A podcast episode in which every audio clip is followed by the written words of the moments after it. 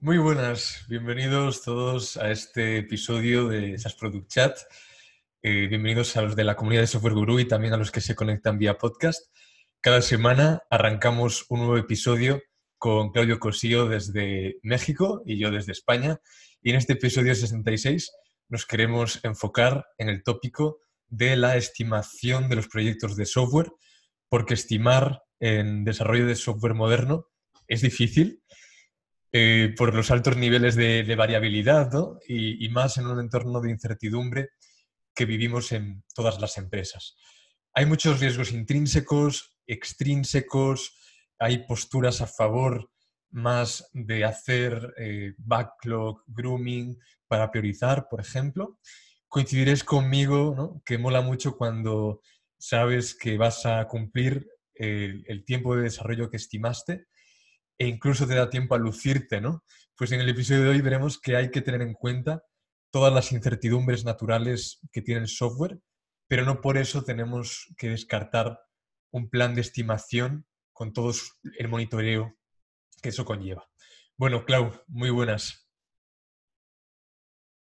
Buenas por allá, por, por Barcelona. Este, estamos aquí transmitiendo desde el Laboratorio de Software Libre del Consejo Zacatecano de Ciencias y Tecnología, aquí en la bella ciudad de Zacatecas. Eh, varios de mis compañeros de NIRSOFT están ahorita justo a punto de dar una charla aquí en el auditorio principal. Eh, y nada, este, justo el tema de estimaciones es algo muy relevante. Nosotros estamos trabajando aquí con un equipo de alrededor de nueve o diez estudiantes del Laboratorio de Software Libre. Y obviamente hemos eh, hemos implementado un proceso de estimación eh, basado en una ceremonia, eh, como se dice, muy em, básica y a la, y a la vez eh, bastante conocida como es el Planning Poker o Scrum Poker, ¿no? Para el tema de estimación. Pero como dices, o sea, hay muchas, em, hay muchas tendencias o nuevas maneras de estimar y una de ellas es también que lo que quiero compartir con ustedes es la, la tendencia a no hacer estimaciones, ¿no?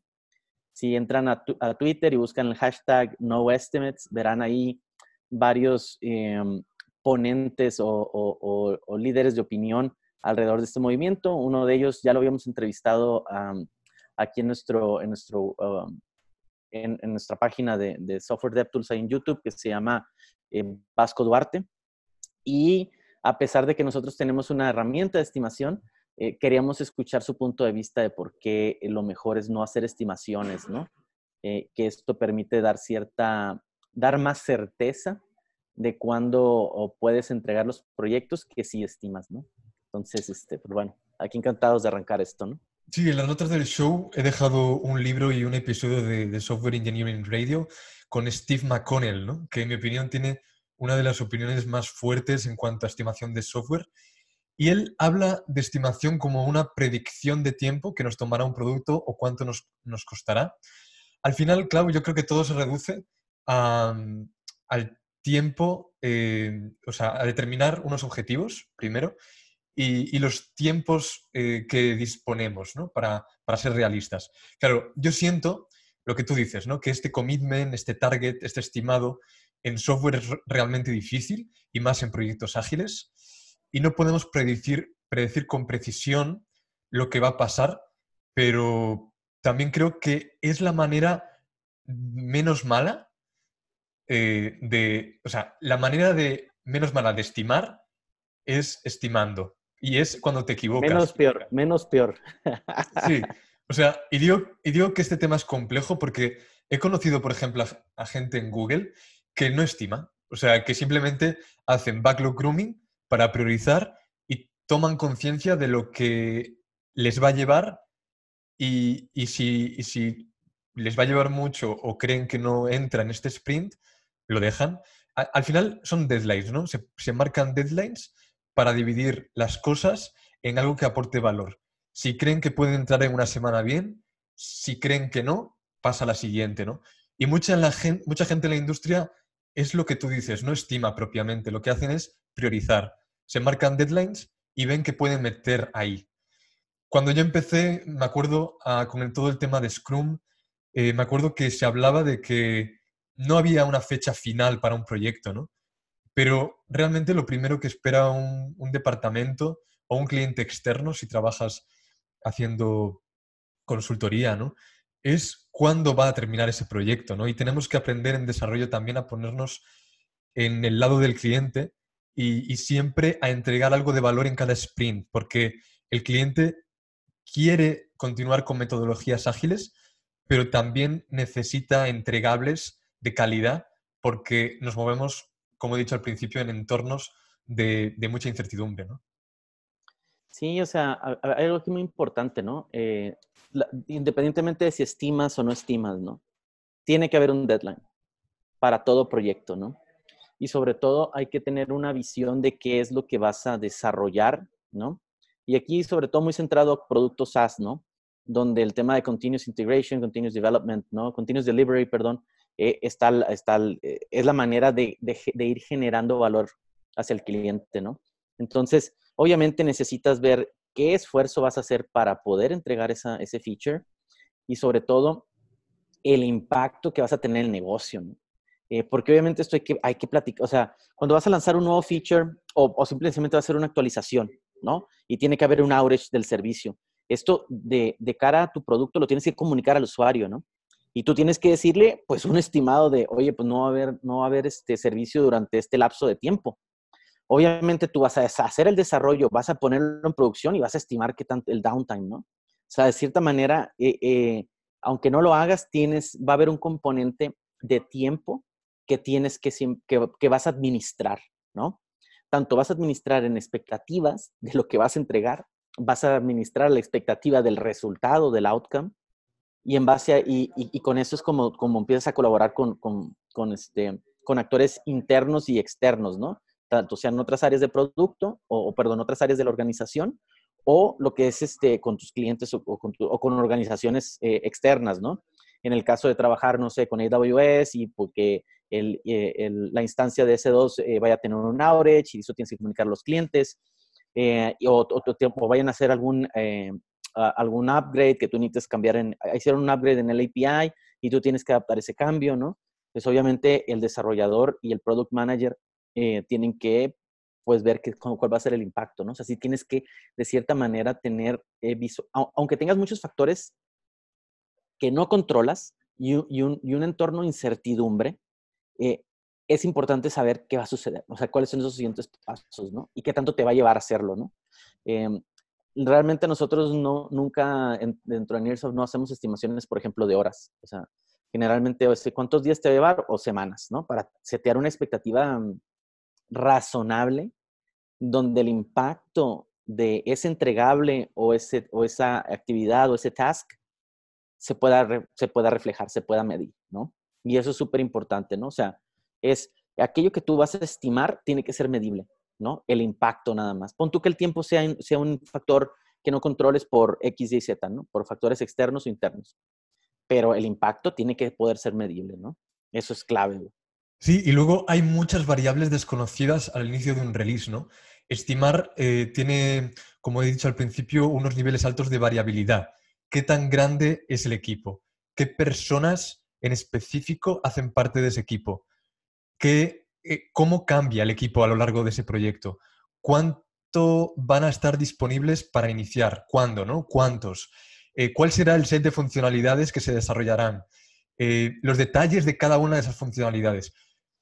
O sea, hay muchísimas variables. Y luego, una de las técnicas que he sacado del libro de, de McConnell es tener una lista de, con el historial de proyectos que han sido lanzados previamente en la empresa y poder hacer una comparativa realista de acuerdo a cuántos días o meses ha costado esto. Y a veces, Clau, lo que se hace, creo que tú tienes mucha experiencia además en, duplicar scope, ¿no? Lanzar la versión 2.x en lugar de la 3 directamente. Porque, como, como he comentado, hay equipos que definitivamente no creen en estimaciones, sean horas, sean puntos, y lo que les sirve de verdad es poder aproximar con un deadline, centrándote realmente en entregar el mínimo valor posible, ¿no? Eh, o, el, o el mínimo producto vendible. Pero a mí me gusta la clasificación que hacen eh, en dos enfoques, concretamente.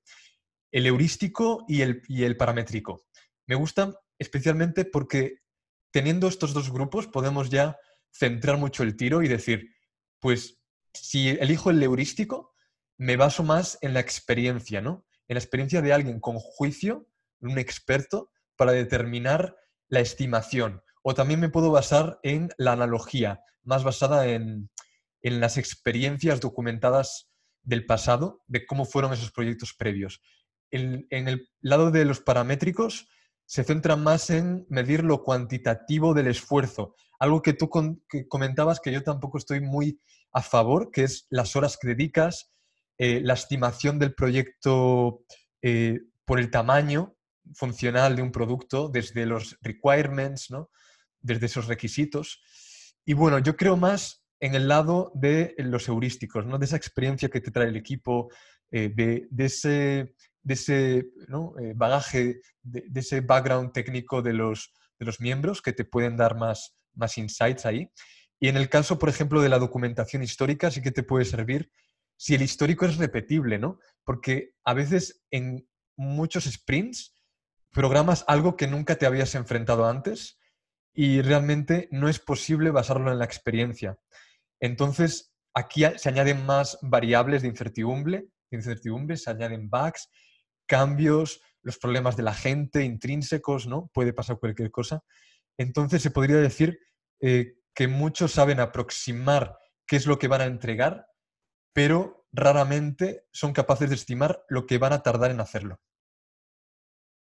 Sí, o sea, aquí el, tema más importante, yo creo que, que hacia donde va la tendencia es empezar a trabajar en las historias, ¿no? Y, aquí creo que es donde aplicas muy bien esta técnica de jobs to be done, ¿no? O sea, donde tú puedes describir bien, ok, ¿cuál es el, qué es lo que va a ser el producto? ¿No? What's the job? ¿No? What needs to be done? ¿No? Y entonces eso es una historia, ¿no? Entonces ahí lo que, lo que habla mucho esta, esta, esta escuela de no estimates es justamente eso. O sea, no vas el tema de tiempo, dinero, tiempo, dinero y esfuerzo, sino más bien, ok, ¿cuál es la historia? ¿No? ¿Cuáles son todas las actividades que tienes que hacer para que esa historia se cumpla, ¿no? Se cumpla porque tiene, tiene un outcome, ¿no? O sea, ¿cuál es el trabajo que se tiene que hacer, ¿no? Se tiene que cumplir ese feature, ¿no? Eh, y sobre todo, ahí, de cierta manera, te, brincas el tema de story points, te brincas todo el tema de estas estimaciones y ponerle tiempo, ¿no? Eh, y lo que estás haciendo es una contabilización de las historias en las cuales te vas, eh, vas a entregar en ese sprint, ¿no? Eh, o, inclusive, deja tú el, tema, vas pasando un poco más atrás, temas de sprints, ese, cuando quieres plasmar ese roadmap de producto, ¿no? Ok, ¿qué historias voy a hacer, no? E, este año, ¿qué es lo que yo quiero completar? ¿no? Y ya después sí lo vas granularizando, ¿no? Las tareas que tienes que ejecutar. Pero em, e, e, aquí también lo que, un factor importante es la confianza que tienes en los miembros de tu equipo en que vayan a cumplir con las tareas asignadas, ¿no? Este, un ejemplo de esto nos pasó hace, hace nada, ¿no? Tuvimos que hacer una entrega eh, para un cliente para una integración de Mercado Libre con Freshdesk, ¿no? Y teníamos como bien, había unas funcionalidades que el cliente necesitaba para justamente lo que viene ahorita que es Cyber Monday, Cyber Week, el buen fin, el hot sale, como le quieran llamar, ¿no? Entonces, em, pues no los teníamos, ¿no? Y de cierta manera el, reseller partner ya había realizado la venta, ¿no? Y a nosotros realmente nos sabía mal que el cliente no tuviera, o sea, ese job to be done no se cumpliera. Y sabíamos que iba, iba era un feature importante en nuestro roadmap, ¿no? Entonces decidimos sacarlo en dos semanas, ¿no? o sea, tenerlo para una fecha específica en punto, ¿no? Eh, ¿Qué nos permitió comprometernos con el outcome de ese, de ese sprint con el cliente? Es la confianza en el equipo de poder, de, cada, que cada uno de nosotros tiene que hacer una tarea en específico para que se diera, ¿no?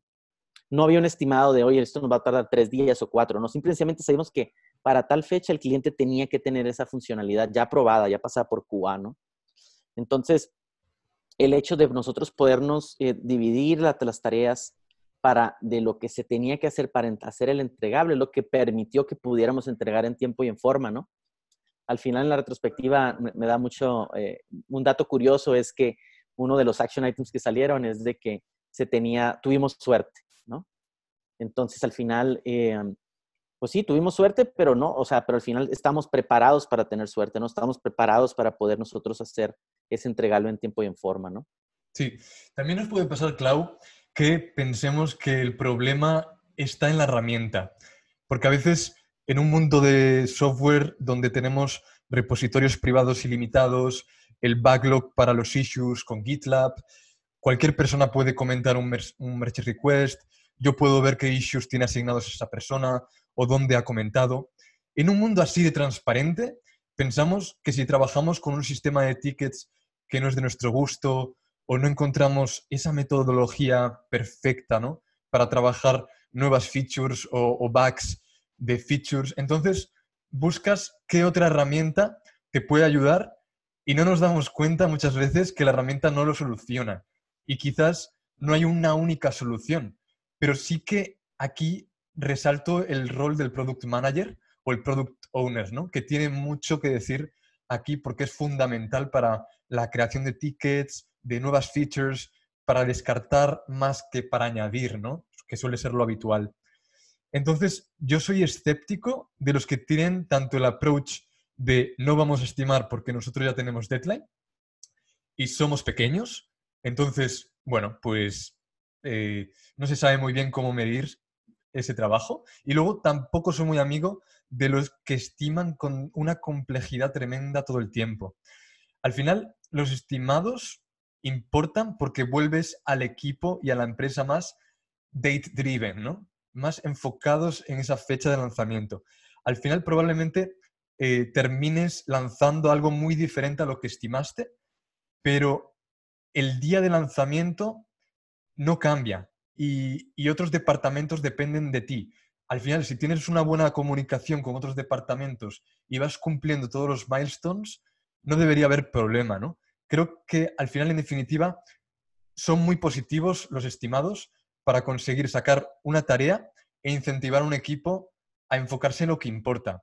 Eso no significa que sea la única forma, la única técnica, pero sí que creo que ayuda desde el lado de priorizar porque al final dejar para el final del ciclo la parte más dura, por ejemplo, no es una buena idea. Lo que se podría estimar al final es, eh, bueno, pues lo que pasará en un proyecto sano sin muchos sobresaltos. Entonces puedes luego introducir eh, complejidades y variables que, pueden crear alguna incertidumbre, pero ya estás estimando, ¿no? Al menos puedes equivocarte, pero de alguna manera eh, bueno, pues ya estás considerando esos puntos desconocidos. No, y al final, o sea, creo que los dos, los, dos bandos tienen sus puntos a favor, ¿no? Al final, el tema de una estima, ¿por qué, están, ¿por qué siempre están equivocadas las estimaciones? ¿No? Porque, sí, porque son estimaciones, ¿no? O sea, es un estimado. Obviamente no va a ser algo escrito, escrito en piedra, ¿no? Entonces sí creo que hay que estar muy consciente de ello, ¿no? Hay que estimar aquello lo cual apoye al equipo a poder ser, a poder comunicarse, a poder generar esa confianza, eh, a poder ser más transparentes ¿no? en el proceso de entregar un, feature de un producto o lanzar un producto. Para eso son importantes las estimaciones. O sea, es, un, es un punto, e, es un norte que le estás dando al equipo, ¿no? Sobre, y en una fecha, ¿no? Un tema de un, date driven, como dices tú, ¿no? Eh, y, sobre todo aquí algo muy importante es que estás haciendo consciente a cada, a cada miembro del equipo de que hay una fecha importante para el producto, ¿no? Que un cliente está esperando algo de ti, que un cliente está, necesita e, esta funcionalidad o necesita este producto para ellos poder hacer mejorar sus procesos internos, mejorar su día a día o que los usuarios, o simplemente para el deleite de los usuarios, ¿no? Entonces, es por eso que es importante eh, las estimaciones, porque te permiten también hacer esa comunicación entre los diferentes departamentos de una organización. ¿no? O sea, le da certeza hacia cuándo un departamento va a tener, o un área, o un individuo va a tener ese trabajo hecho, ¿no? Mm, o sea, un estimado, ¿no? Habrá sus mm, más menos días, semanas, lo como gusten, ¿no? Sí, al final a mí me da la sensación también de que a veces nos centramos demasiado en los riesgos extrínsecos de, un equipo, como el approach, por ejemplo, el approach técnico no funciona. Y creo que lo que más puede alarmar a un equipo es los riesgos intrínsecos, porque no vale solo con entender esos requerimientos eh, de software, tienes que además entender muy bien eh, cuántas horas vas a dedicarle a construir lo, que otros eh, esperan eh, o crear algo que esté, por ejemplo, por debajo de las expectativas de calidad que se esperan. Esas, esas cosas las tienes que tener en cuenta. Y aparte, bueno, pues la deuda técnica, ¿no? que, le hemos dedicado un episodio entero, pero puede ser muy desestabilizadora la, deuda técnica para cuando hablamos de, estimaciones. Porque esto, eh, al final, lo que heredas, el código que heredas, la infraestructura robusta que heredas, puede volverse en tu contra cuando, por ejemplo, en mi caso yo me dedico a la automatización, hay muchos procesos que tengo que hacer para mejorar tareas que se hacían repetitivas y que por deuda técnica heredada tengo que básicamente eh, hacer el ciclo todo automatizado, pero la parte final o una de la parte dársela al, a la gente, al cliente, para que pueda terminar el ciclo. Es decir, yo no puedo automatizar el proceso entero porque eh, no es posible con el desarrollo de software moderno, sino que me tengo que basar en infraestructura que todavía soporta esta empresa, ¿no? Y que yo no puedo cambiar. Puedo introducir pues herramientas tipo Zapier que me ayudan a, a mejorar estos procesos, pero cambiarlo por completo no puedo. Entonces, tengo que tener esto en cuenta para poder estimar el lanzamiento de esta, de esta feature. ¿no? Sí, o sea, al final, mira, las estimaciones funcionan por una, por una razón, ¿no? Eh, las estimaciones han permitido a proyectos de gran envergadura, ¿no? Poder ejecutarse. Porque obviamente no, es imposible no estimar un proyecto grande, ¿no? Tienes que hacerlo, tienes que darle a la gente cierta certeza de cuándo van a estar las cosas, aunque las fechas estén mal, ¿no? Pero por lo menos le estás dando un norte, ¿no? Para, para poderte comunicar y colaborar con la gente, ¿no?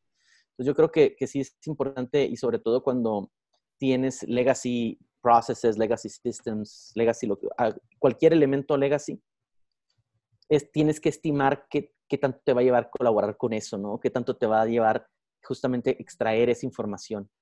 Porque obviamente no puedes hacer, no, es imposible no estimarlo. O sea, tienes que decir, bueno, del sistema le voy a sacar esta información tal día, ¿no? O sea, tal día quedará. Porque hay que investigar, hay que hacer, hay que hablar con el antiguo stakeholder, hay que hablar con el consultor o como sea, ¿no? Y eso lleva tiempo, ¿no? Entonces, es por eso que, es importante entender cuándo funcionan y cuándo no funciona el tema de hacer estimaciones, ¿no? Pero por lo general es una buena idea, ¿no? Porque da mucha transparencia. Perfecto. Oye, pues que tengas un feliz puente del Día de los Muertos, de Todos los Santos, de Halloween y nos vemos la próxima semana. La próxima semana nos vemos, Dani. Este, pues muy bien, muchas gracias. Un saludo aquí desde Zacatecas. Este, eh, y bueno, el, ya la siguiente, el siguiente episodio tendremos este, invitados. Eh, ahora sí ya nos tenemos nada más tú y yo. Entonces ahí, por favor, estén pendientes ahí al, al, al Twitter. Ahí los anunciaremos quiénes serán nuestros siguientes invitados. Entonces, por favor, este, síganos ahí en Twitter. Cuenta es chat SAS eh, obviamente ya saben los twitters de tanto de Dani como míos y nos estamos viendo por ahí en, en el siguiente episodio en este canal de Software Guru. Feliz semana a todos. Hasta luego.